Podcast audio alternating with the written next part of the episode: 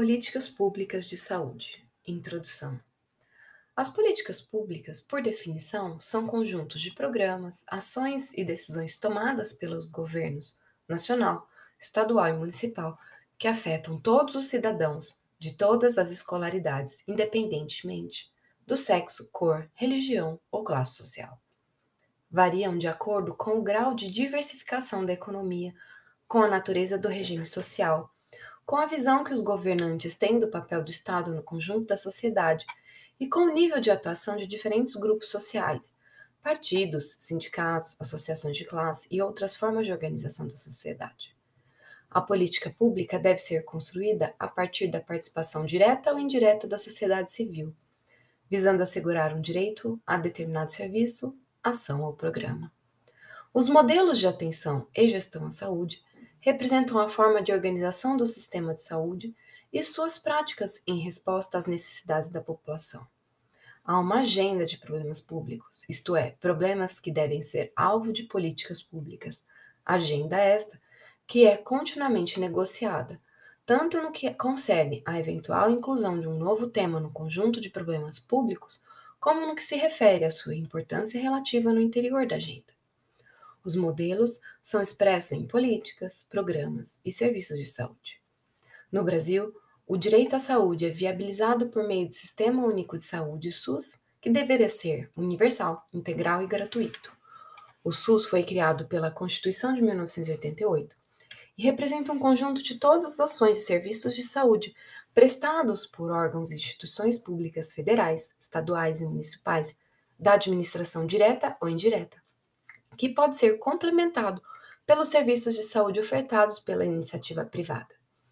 O SUS regula as atividades governamentais relacionadas às tarefas de interesse público, atuando e influindo sobre a realidade econômica, social e ambiental. Políticas públicas de saúde internacionais.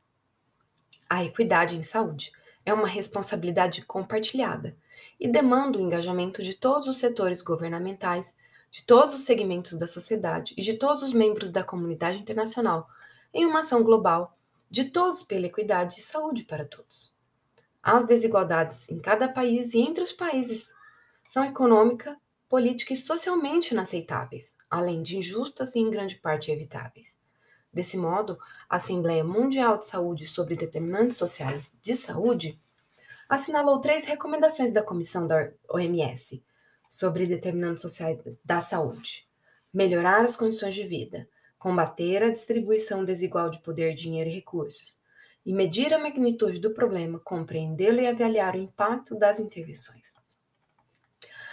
As políticas públicas de saúde de alguns países emblemáticos para os respectivos continentes serão aqui apresentadas. No Reino Unido, Inglaterra, Escócia, País de Gales e Irlanda do Norte, o sistema de saúde acompanha o cidadão do berço ao túmulo. O Sistema Nacional de Saúde, o National Health Service, entrou em operação em 1948, no período pós-Segunda Guerra Mundial, e introduziu o princípio da responsabilidade coletiva, segundo o qual compete ao Estado a implementação de serviços de saúde de caráter inclusivo para toda a sociedade, com oferta isenta de pagamento no local de seu uso. O Serviço Nacional de Saúde, no que tange serviços odontológicos básicos. São historicamente providos por dentistas independentes que trabalham mediante contratos feitos com autoridades locais da saúde. No Brasil, como no Brasil, em Cuba, o Sistema Nacional de Saúde é inteiramente estatal, assumindo o princípio de que saúde é o direito de todos e um dever do Estado. O Canadá também apresenta um sistema de saúde de cobertura universal e base operativa provincial.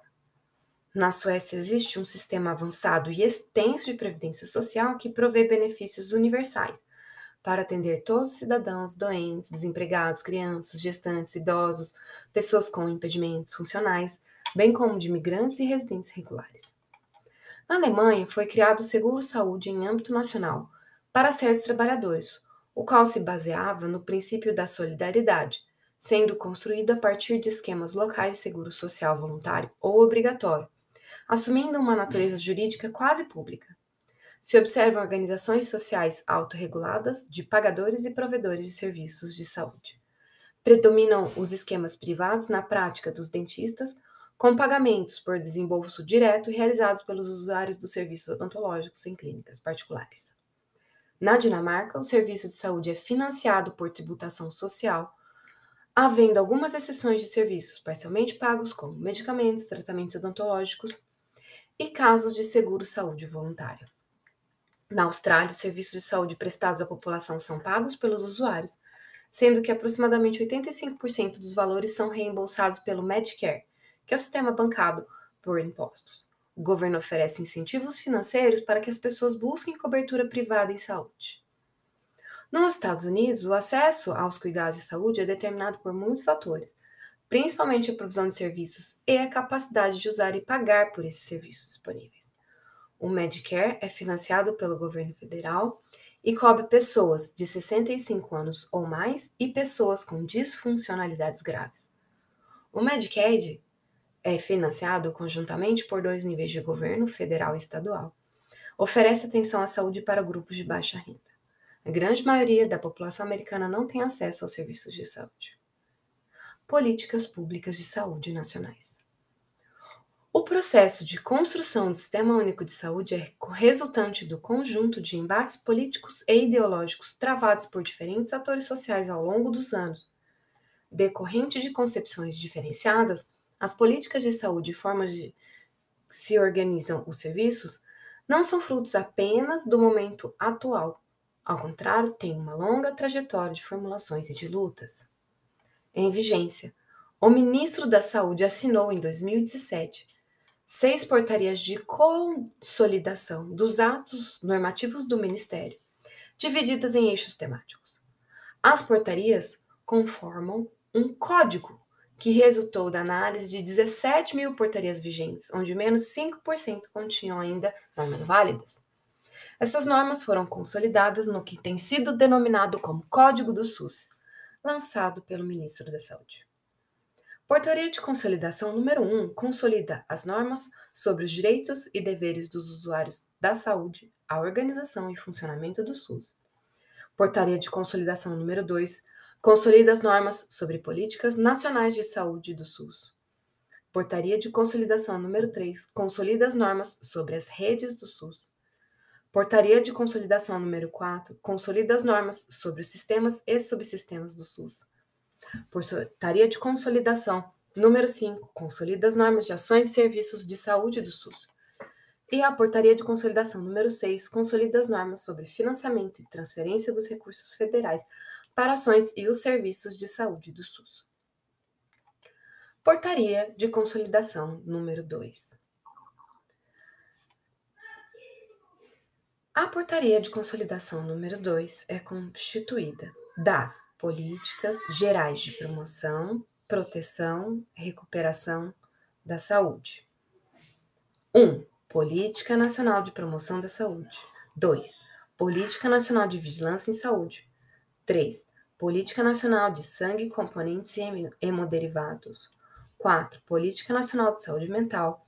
5. Política Nacional de Alimentação e Nutrição. 6. Política Nacional de Plantas Medicinais e Fitoterápicos. 7. Política Nacional de Educação Popular em Saúde.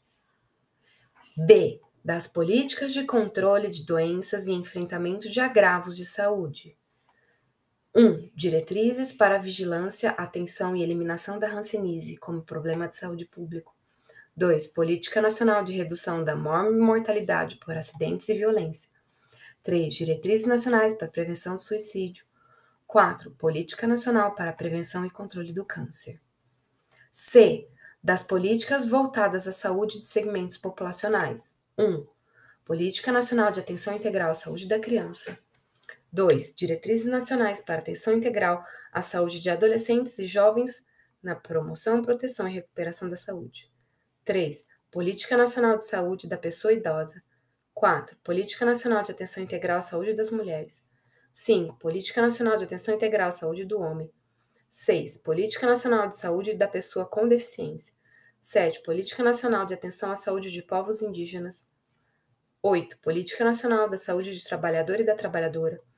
9. Política Nacional para a População em Situação de Rua. 10. Política Nacional de Atenção Integral à Saúde de Adolescentes em conflito com a lei em regime de internação. 11. Política Nacional de Atenção Integral à Saúde das Pessoas Privadas de Liberdade. D. Das políticas de promoção de equidade em saúde. Política Nacional de Saúde Integral da População Negra. Política Nacional de Saúde Integral das Populações do Campo, da Floresta e das Águas. 3. Política Nacional da Saúde Integral das lésbicas, gays, bissexuais, travestis e transexuais. 4. Política Nacional de Atenção Integral à Saúde do Povo Cigano Romani. E. Das Políticas Gerais de Organização de Atenção à Saúde. 1. Política Nacional de Atenção Básica. 2. Política Nacional de Saúde Bucal. 3. Política Nacional de Hospitais de Pequeno Porte. 4. Política Nacional de Atenção Hospitalar 5. Política Nacional de Práticas Integrativas e Complementares. 6. Política Nacional de Regulação do SUS. 7. Política Nacional de Medicamentos. 8. Política Nacional de Assistência Farmacêutica. F. Das políticas de atenção a agravos específicos. 1. Política de atenção à saúde das pessoas com transtornos do espectro autista.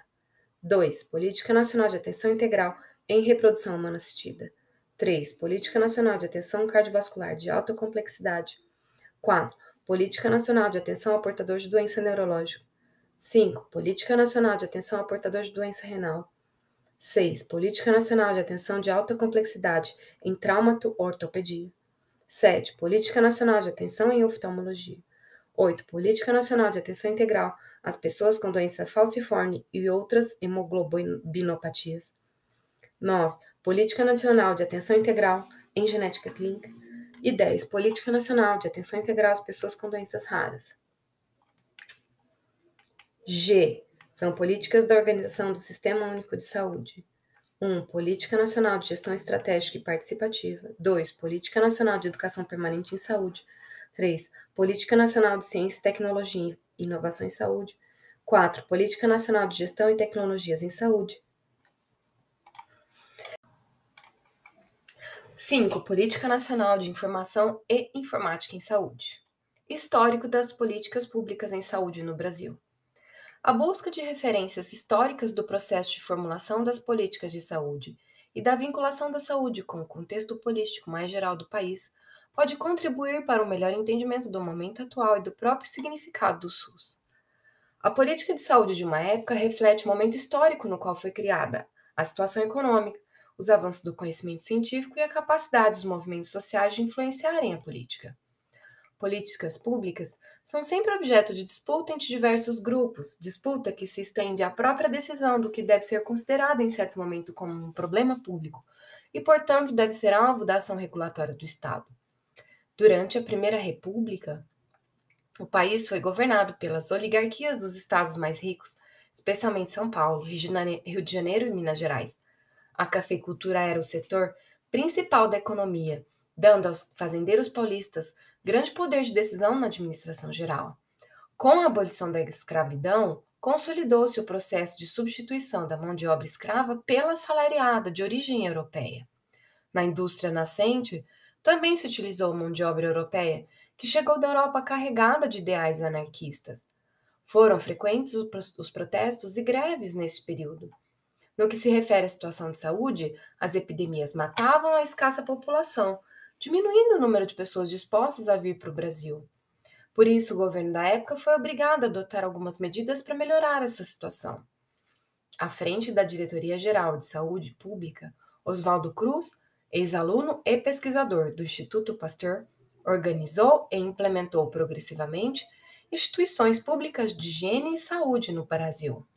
Em paralelo, adotou o modelo das campanhas sanitárias, destinado a combater as epidemias urbanas e, mais tarde, as endemias rurais. O modelo campanhista é de inspiração bélica, concentra fortemente as decisões em geral tecnocráticas e adota um estilo repressivo de intervenção médica nos corpos individual e social. A oposição ao modo como eram feitas as campanhas pode ser evidenciada na revolta contra a vacina obrigatória da varíola liderados por um grupo de cadetes positivistas que faziam a oposição ao governo, muitos se revoltaram, acusando o governo de despótico, de devassar a propriedade alheia com interdições, desinfecções, da derrubada maciça de bairros pobres e de arrombamentos de casas para nelas entrarem à força. A revolta é reprimida, pois a questão saúde era concebida como uma questão policial. No campo da assistência médica individual, as classes dominantes eram atendidas pelos profissionais legais da medicina. O restante da população buscava atendimento filantrópico através de hospitais mantidos pela igreja ou recorria à medicina caseira. O surgimento da Previdência Social no Brasil se insere num processo de modificação da postura liberal do Estado frente à problemática trabalhista e social, em resposta a um movimento operário sindical que assumia importância crescente, culminando com o nascimento da legislação trabalhista. De 23 a 30 surgem as caixas de aposentadorias e pensões CAPS. Na era Vargas de 30 a 45, uma ditadura com censura e perseguição de opositores, ocorreu ampla reforma política administrativa e a nova Constituição de 34.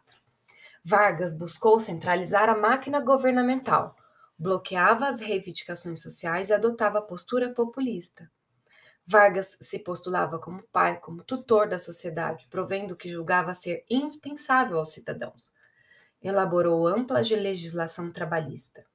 No plano da política de saúde, pode-se identificar um processo de centralização do serviço que objetivava dar um caráter nacional a essa política. Nessa época, uniformizou-se a estrutura dos departamentos estaduais de saúde do país e houve um relativo avanço da atenção à saúde para o interior, com multiplicação dos serviços de saúde. É a época do auge do sanitarismo campanhista. Criou os Institutos de Seguridade Social, institutos de aposentadorias e pensões IAPS, fundamentais para a economia agroexportadora até então dominante.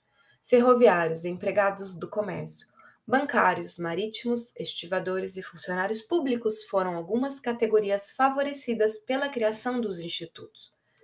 Vê-se um esforço ativo no sentido de diminuir as despesas com a consolidação de um modelo de previdência mais preocupado com a acumulação de reservas financeiras do que com a ampla prestação de serviços.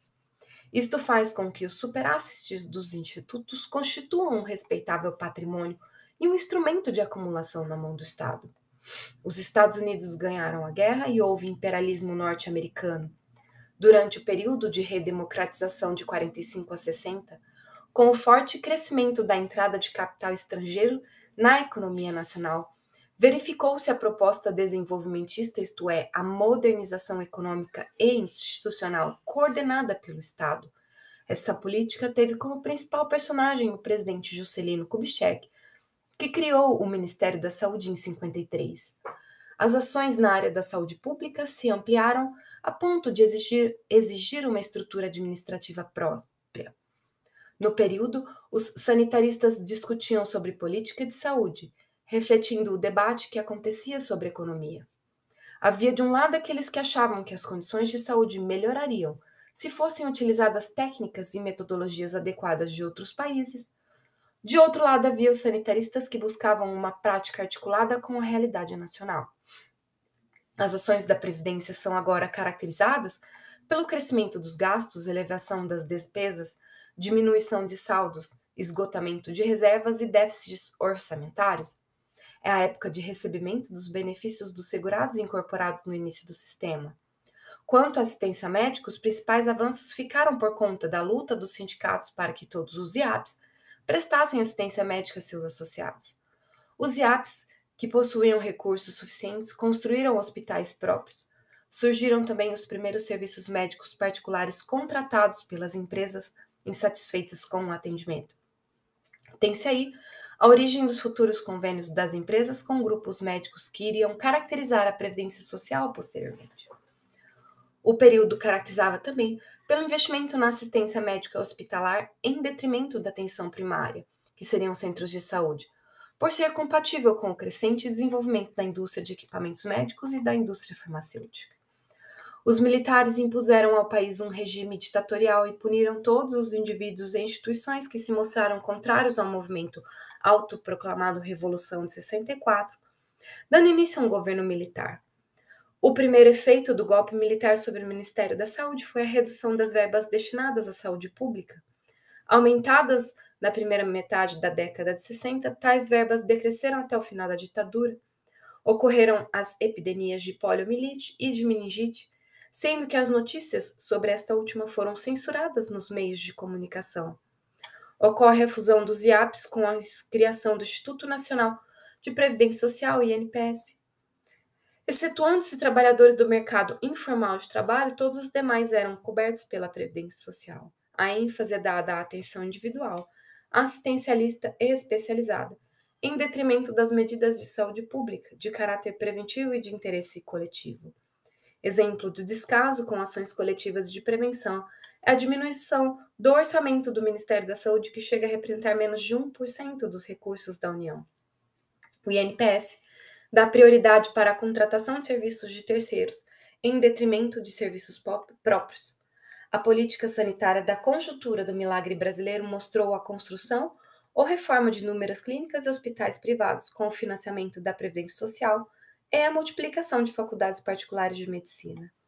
Nota-se que as empresas médicas são centradas mais na lógica do lucro do que na saúde ou da cura de sua clientela.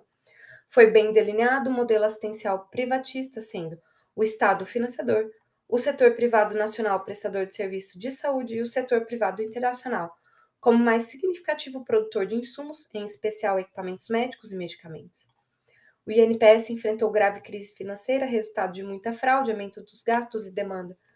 Houve nova tentativa de racionalização da Previdência quando foi criado o Instituto Nacional de Assistência Médica da Previdência Social, INAMPS. As décadas de 80 e 90 marcam o processo da redemocratização. A sociedade volta a se mobilizar. A assistência médica previdenciária mostrava-se extremamente onerosa tudo isso num quadro de crise econômica inflacionária prognosticava a falência do modelo.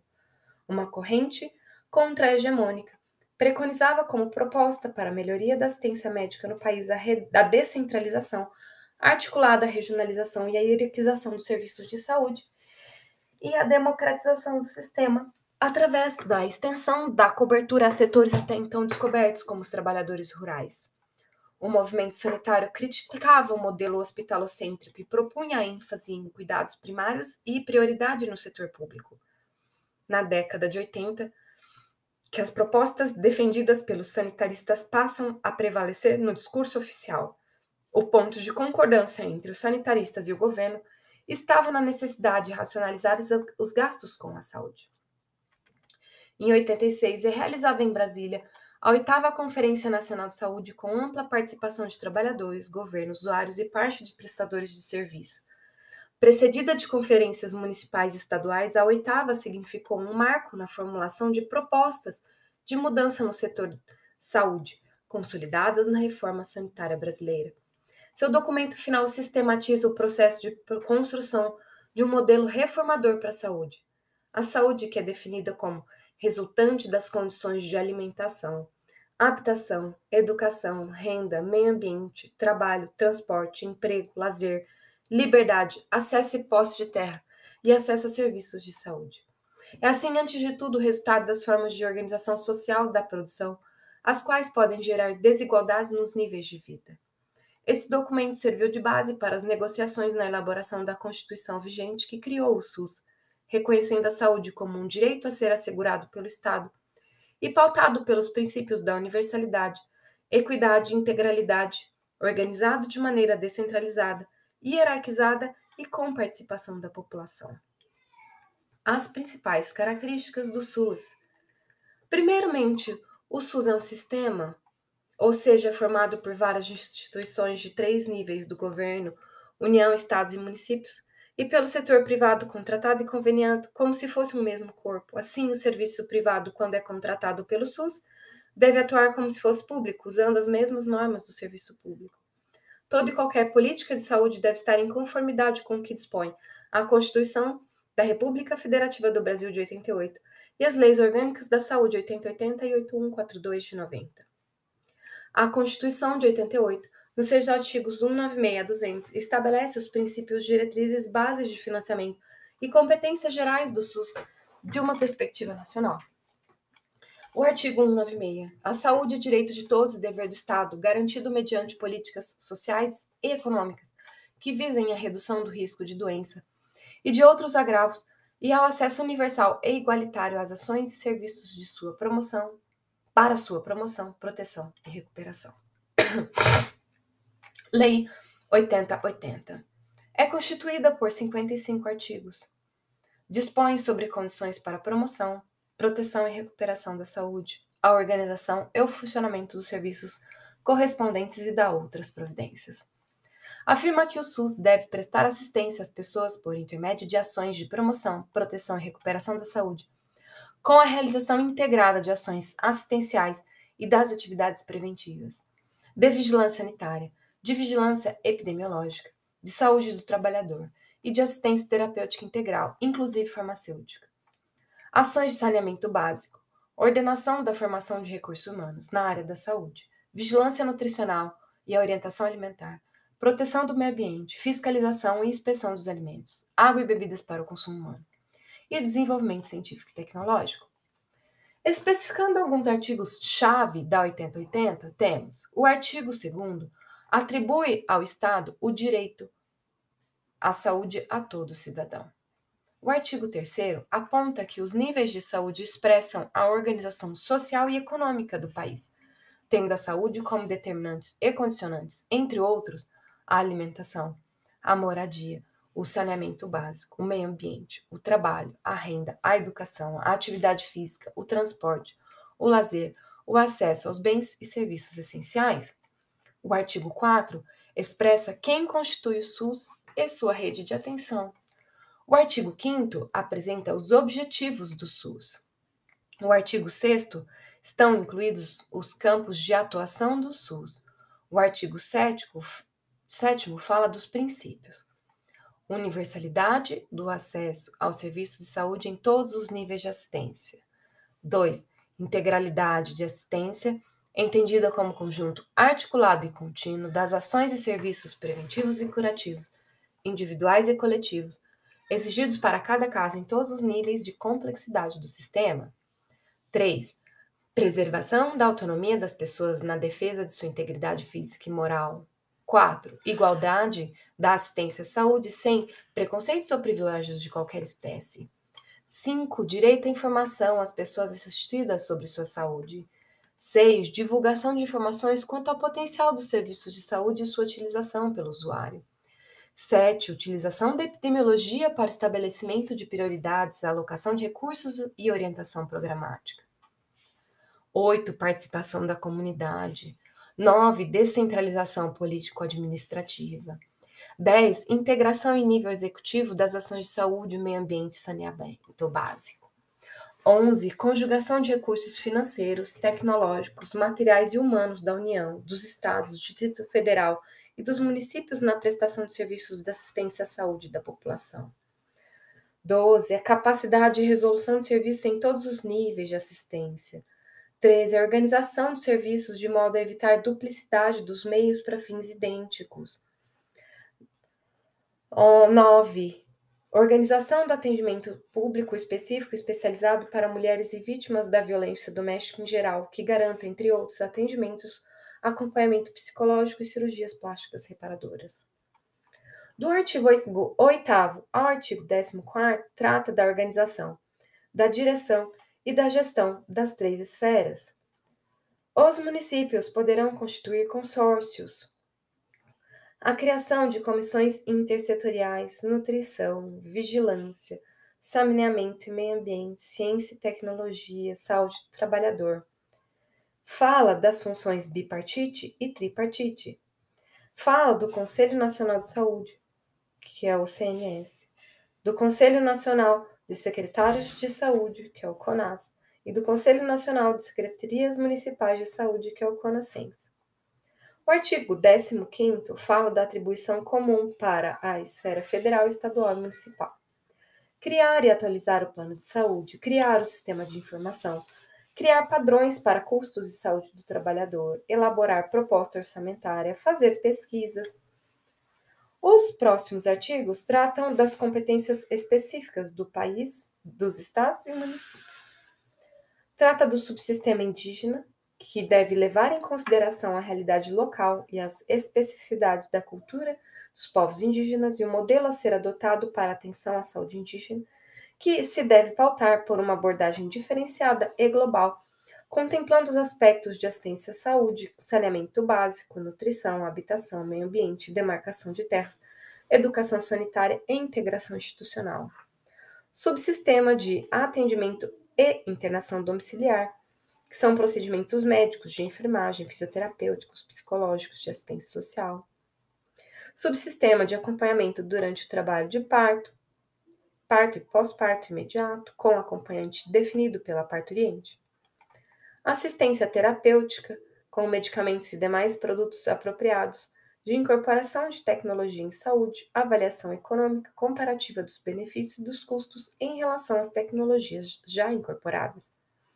Trata dos sistemas privados de assistência à saúde, assistência à saúde é livre à iniciativa privada, da participação complementar dos serviços privados, que será formalizada mediante contrato ou convênio. Trata dos recursos humanos, a organização de um sistema de formação de recursos humanos em todos os níveis de ensino, inclusive de pós-graduação, além da elaboração de programas de permanente aperfeiçoamento de pessoal, valorização da dedicação exclusiva aos serviços do SUS. O orçamento da Seguridade Social destinará ao SUS, de acordo com receita estimada, os recursos necessários à realização de suas finalidades, previstos em proposta elaborada pela sua direção nacional, com participação dos órgãos da Previdência Social e da Assistência Social, tendo em vista as metas e prioridades estabelecidas na Lei de Diretrizes Orçamentárias. Trata do financiamento da gestão financeira, trata do Fundo Nacional de Saúde, do Fundo Estadual de Saúde e do Fundo Municipal de Saúde. O valor depende do perfil demográfico da região, do perfil epidemiológico da população a ser coberta, das características quantitativas e qualitativas da rede de saúde na área, do desempenho técnico, econômico e financeiro no período anterior. Trata do planejamento e do orçamento ascendente município-federação. O processo de planejamento e orçamento do SUS será ascendente do nível local até o federal, ouvidos seus órgãos deliberativos, compatibilizando-se as necessidades da política de saúde com a disponibilidade de recursos em planos de saúde de municípios, dos estados, do Distrito Federal e da União. Nas disposições finais, trata sobre os serviços de saúde dos hospitais universitários de ensino integrarem-se ao SUS mediante convênio, preservada sua autonomia administrativa em relação ao patrimônio, aos recursos humanos e financeiros, ensino, pesquisa e extensão, nos limites conferidos pelas instituições que estejam vinculados. Em tempo de paz e havendo interesse recíproco, os serviços de saúde das Forças Armadas poderão integrar-se ao Sistema Único de Saúde. Lei 8142, Lei Orgânica da Saúde e Controle Social. A Lei 8142, promulgada por força de um amplo processo de pressão e negociação política, complementa a 8080, especialmente no que se refere à participação da comunidade na gestão do sistema e às transferências intergovernamentais de recursos financeiros na área da saúde, matérias que foram objeto de vetos presidenciais quando da promulgação da 8080. É uma lei que possui sete artigos. Dispõe sobre a participação da comunidade na gestão do SUS e sobre transferências intergovernamentais de recursos financeiros na área da saúde e da outras providências. O artigo 1 legaliza a Conferência de Saúde e o Conselho de Saúde nas esferas municipal, estadual e federal como instâncias colegiadas. A conferência, a cada quatro anos, deverá avaliar a situação de saúde e propor as diretrizes para a formulação da política de saúde. O conselho, composto por representantes do governo, prestadores de serviço, profissionais da saúde e usuários, tem como função a formulação de estratégias e controle da execução da política de saúde na instância correspondente, inclusive nos aspectos econômicos e financeiros. Em 2019, ocorreu a 16ª Conferência Nacional de Saúde, com o tema Espaço Democrático de Avaliação sobre a Situação da Saúde e de Proposição de Diretrizes para a Política Nacional de Saúde. Nessa conferência, também denominada de oitava mais oito, o tema Democracia e Saúde retoma a perspectiva histórica e a mobilização popular presente na oitava. Entre as propostas de seu relatório, seria importante destacar a implementação das redes de atenção integral à saúde de pessoas e grupos em todos os ciclos de vida e em todo o território nacional, com serviços especializados regionais de fácil acesso e resolutivos, com equipes multiprofissionais, assegurando procedimentos, medicamentos e práticas integrativas e complementares. Outro importante ponto foi a necessidade da revogação da emenda Constituição, Constitucional 95 do governo Temer de 2016, que congelou os recursos de saúde e educação por 20 anos.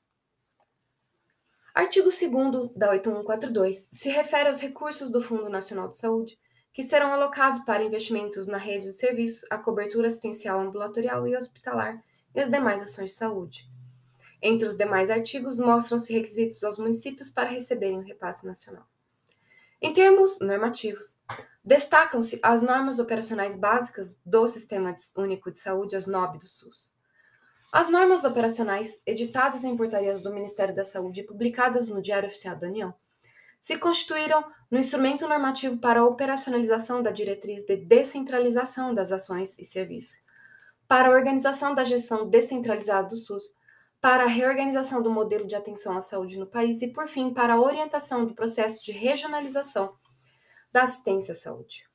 Correspondem à síntese das negociações e dos pactos firmados entre os gestores dos três níveis de direção do SUS, nacional, estadual e municipal, na Comissão Intergestores Tripartite discutida e aprovada pelo Conselho Nacional de Saúde. Desenvolvimento social e promoção da saúde e a Política Nacional de Promoção de Saúde. A política de promoção da, sa da saúde agregou aos princípios norteadores do SUS propostas que reconhecem a necessidade de transformar o perfil de intervenção e que aprofundam a análise da interdependência entre problemas sociais e de saúde.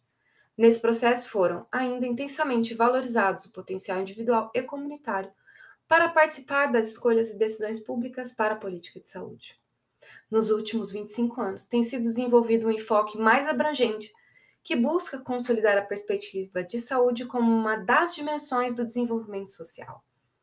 Um marco decisivo no debate recente da promoção em saúde no perfil de intervenção pública na área da saúde foi a Conferência Internacional de Promoção de Saúde realizada em Ottawa, Canadá. No evento foi promulgada a Carta de Ottawa, a qual estabelecia estratégias. São elementos fundamentais da promoção da saúde, o desenvolvimento de políticas públicas, de municípios saudáveis, a participação comunitária, a responsabilização dos governos nacionais, regionais e locais nas ações voltadas prioritariamente ao apoio da saúde da mulher, ao fim da fome, das carências nutricionais, a redução do consumo de tabaco e álcool, a produção, proteção da população contra riscos ambientais, controle da poluição, controle da qualidade da água e redução da violência. Atenção primária em saúde enquanto base para a construção das redes de atenção à saúde. As redes de atenção à saúde RAS corresponde ao arranjo organizativo das ações e serviços de saúde de diferentes densidades tecnológicas que, integradas por meio do sistema de apoio técnico, logístico e de gestão, busca garantir a integralidade do cuidado. A estruturação da RAS é realizada estrategicamente para superar a fragmentação da atenção e da gestão em saúde, com vistas à melhoria do desenvolvimento político institucional do SUS. Na operacionalização da RAS, a atenção primária à saúde participa como centro de comunicação com os pontos de atenção secundária e terciária, os sistemas de apoio, os sistemas logísticos e o sistema de governança. Em 91, com base em experiências internacionais e nacionais, foi instituído o Programa Nacional de Agentes Comunitários da Saúde, o PNACS, pelo Ministério da Saúde, por meio da publicação do Manual do Agente Comunitário de Saúde, o ACS, pela Fundação Nacional de Saúde. O PNACS, em 92, passou a ser denominado como Programa de Agentes Comunitários da Saúde, PACS, Aqui a unidade programática de cobertura em saúde é a família e não o indivíduo e sua singularidade. O indicador de cobertura era o número de famílias cadastradas pelo programa. A partir de então, as demandas por ampliação das ações relacionadas à atenção básica marcavam o cenário da situação de saúde no país. A portaria de 94 ampliou a interiorização do SUS, dispunha sobre a criação do Programa Saúde da Família PSF. O PSF seria um modelo de atenção para todo o país, que daria prioridade não só à assistência médica individual, mas também às ações de promoção e proteção da saúde. Sua operacionalização ocorria por meio de trabalho de equipe minimamente composta por um médico, um enfermeiro, um profissional de nível médio em enfermagem, técnico auxiliar, e agentes comunitários de saúde sem estabelecer o quantitativo por equipe. É importante enfatizar que o PSF introduziu o processo de territorialização, com a descrição da população e a delimitação do território para a atuação de cada equipe. O PSF começou como um programa e melhorou a abrangência de 6 a mais de 60% da população. Contribuiu para a reorientação do modelo assistencial a partir da atenção básica. Inicialmente, o PSF possuía caráter seletivo, sendo que as equipes de saúde da família tiveram um crescimento marcante em cidades pequenas e em regiões mais pobres. Passou a expandir-se com maior força para os grandes centros nos anos 2000. Cabe ressaltar que o PSF até 96 havia sido implantado em poucos municípios. A situação mudou após a publicação da NOB 96, que estabelecia a forma de financiamento da atenção básica em saúde, especificamente do Programa de Agentes Comunitários da Saúde do PSF, por meio da criação do PAB, que é o Piso da Atenção Básica, cujo cálculo seria de base populacional para o montante de recursos financeiros federais que seriam repassados aos municípios exclusivamente para procedimentos e ações da atenção básica. A estratégia superou, superou a lógica de financiamento por, por convênio e produção, procedimentos, tendo caráter relativamente redistributivo e tipo de repasse mais global, por meio do PAB fixo, per capita e do PAB variável, por adesão às componentes da estratégia de saúde da família. Considera-se que, a partir da publicação de, dois, de 97, o Programa de Saúde da Família passou a ser oficialmente uma estratégia de mudança do modelo de atenção à saúde, a partir da atenção básica, e recebeu a denominação de Estratégia de Saúde da Família. Em 1998 foi criado o CIAB, que é o Sistema de Informação da Atenção Básica, pelo DataSUS. A atenção básica continuou a ter uma crescente necessidade devido à continuidade de sua expansão, incluindo os municípios de médio e de grande porte, de outros instrumentos oficiais que a respaldassem em suas modificações, tal como portarias, normas, etc. Em 2000, o Instituto Brasileiro de Geografia e Estatística, IBGE, publicou os dados da Pesquisa Nacional por Amostra de Domicílios, os quais indicavam que quase 20% da população brasileira nunca havia ido ao dentista. Diante do longo processo de discussões que envolvia as entidades odontológicas e dos preocupantes dados desta pesquisa, o governo da época possibilitou a inserção da equipe de saúde bucal no programa Saúde da Família.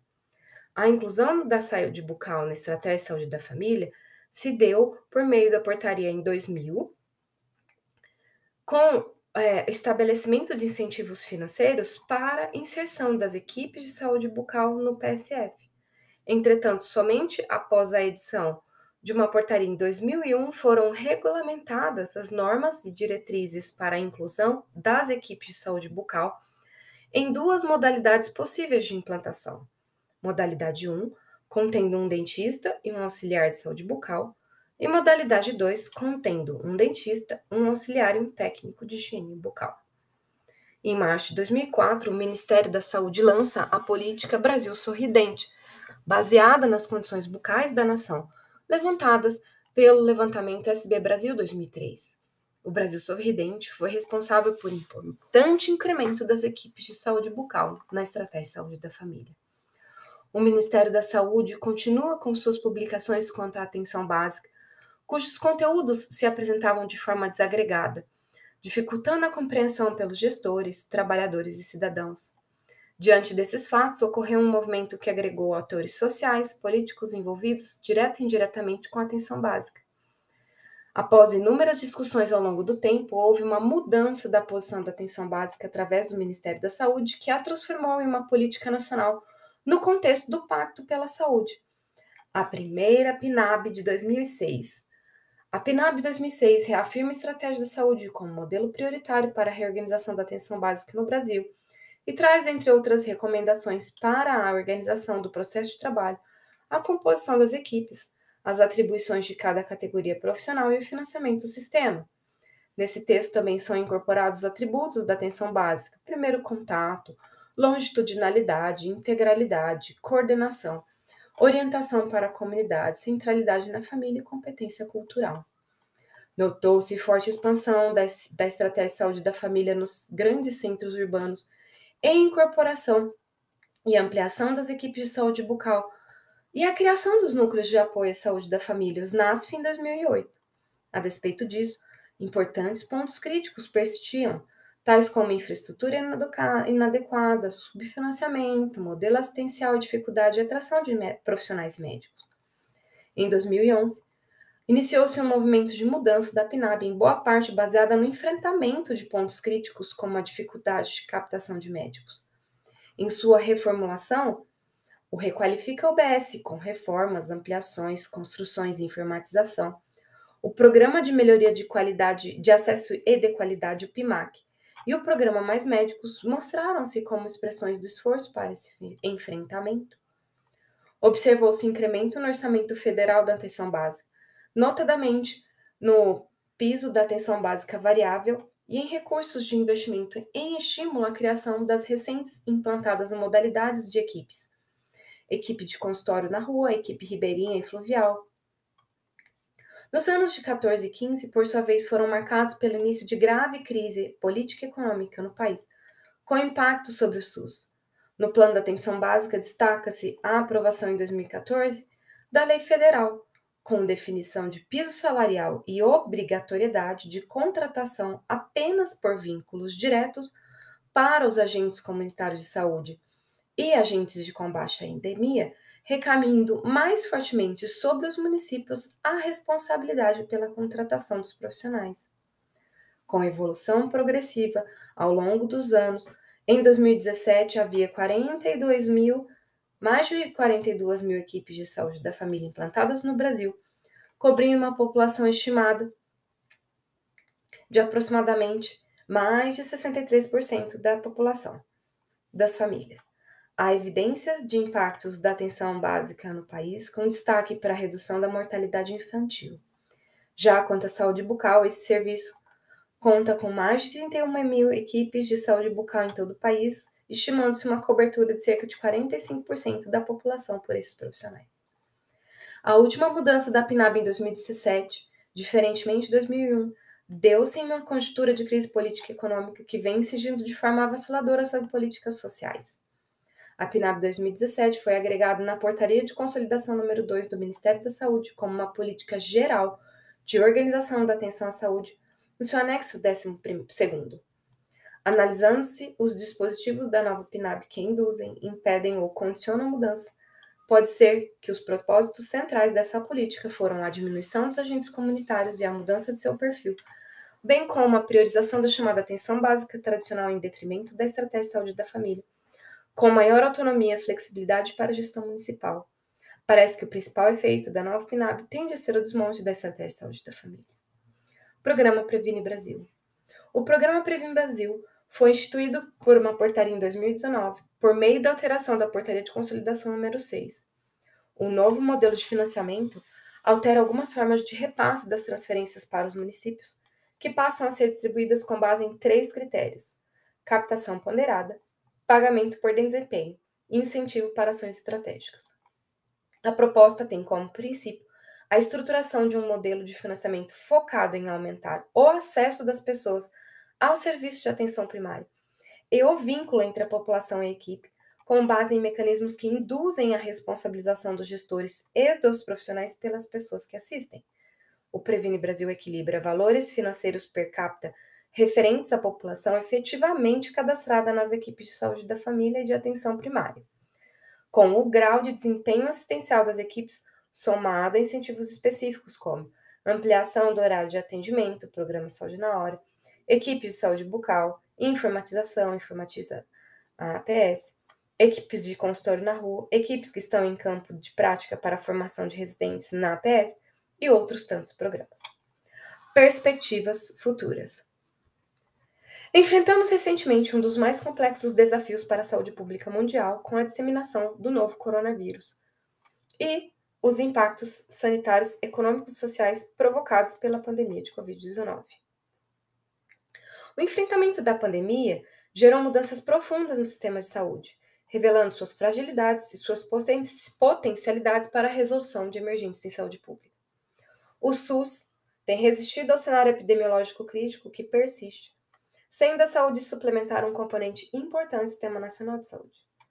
A saúde suplementar apresenta uma taxa de cobertura de 22% da população brasileira, com uma rede composta por quase 700 operadores de planos privados de assistência médica. Em 2021, foi divulgada a Política Nacional de Saúde Suplementar para enfrentamento da pandemia, com o objetivo de integrar o setor de saúde suplementar com as ações do SUS, em especial ações relacionadas à pandemia de Covid-19.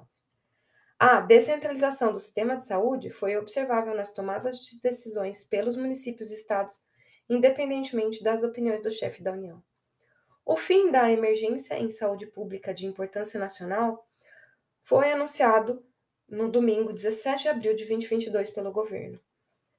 De acordo com especialistas, é importante deixar claro que o fim da emergência não é a mesma coisa que o fim da pandemia. A guerra na Ucrânia entrou em seu sexto mês, sem sinal de que caminhe para uma solução, e segue com reflexos negativos na economia global e no comércio entre as nações. A tendência de juros altos também tem alterado todo o fluxo de recursos no mercado financeiro. O aumento generalizado de preços que caracteriza processos inflacionários não é uma novidade gerada pelo conflito da Ucrânia. A pandemia, que afetou a produção e várias cadeias logísticas, já tinha jogado os índices nas alturas. O petróleo e as commodities agrícolas foram os principais vetores da alta de preços globais nesse ano, dada a relevância da Ucrânia e Rússia em, ambos, em alguns produtos. Juntos, Rússia e Ucrânia exportam quase 30% do trigo consumido mundialmente.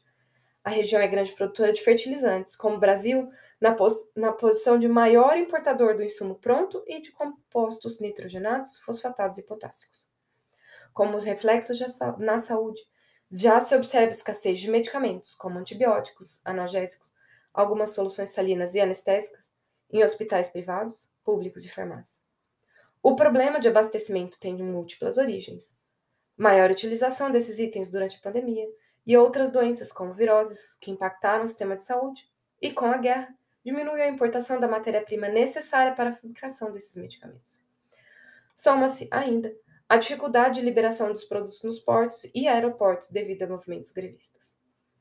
A guerra ameaça gerar uma onda sem precedentes de fome e miséria, deixando um rastro de caos social e econômico no mundo inteiro. Em um cenário assustador, se atualmente a crise alimentar corresponde à falta de acesso aos alimentos, no ano que vem poderia se dever diretamente à falta de alimentos. Agora, em ano eleitoral para eleições de presidente e governadores, os candidatos devem ter a pasta saúde como seu carro-chefe. Conclusão: Podemos compreender que as políticas públicas no Brasil foram respostas dadas pelo Estado a um conjunto de demandas postas pela sociedade. Por isso, o acompanhamento dos processos pelos quais elas são implementadas e a avaliação de seu impacto sobre a situação existente devem ser permanentes. Princípio, os princípios do SUS são pautados nos ideais da reforma sanitária, mas ainda não deixam de ser atuais. As estratégias focalizadas apenas no perfil da atenção médica devem ser revistas e ampliadas na direção da melhoria da qualidade de vida. O enfrentamento dos problemas de saúde pública só será possível quando da redução das enormes desigualdades sociais e em saúde, cada vez mais evidenciadas nos processos simultâneos de globalização e descentralização. Também são importantes o aumento da participação social e a criação de mecanismos de coordenação intrasetorial eficientes para incorporar todos os cidadãos marginalizados. Na presente conjuntura de importante crise econômica e política pós-pandemia de Covid-19, permanece como tarefa necessária e fundamental a defesa de saúde pública e do SUS.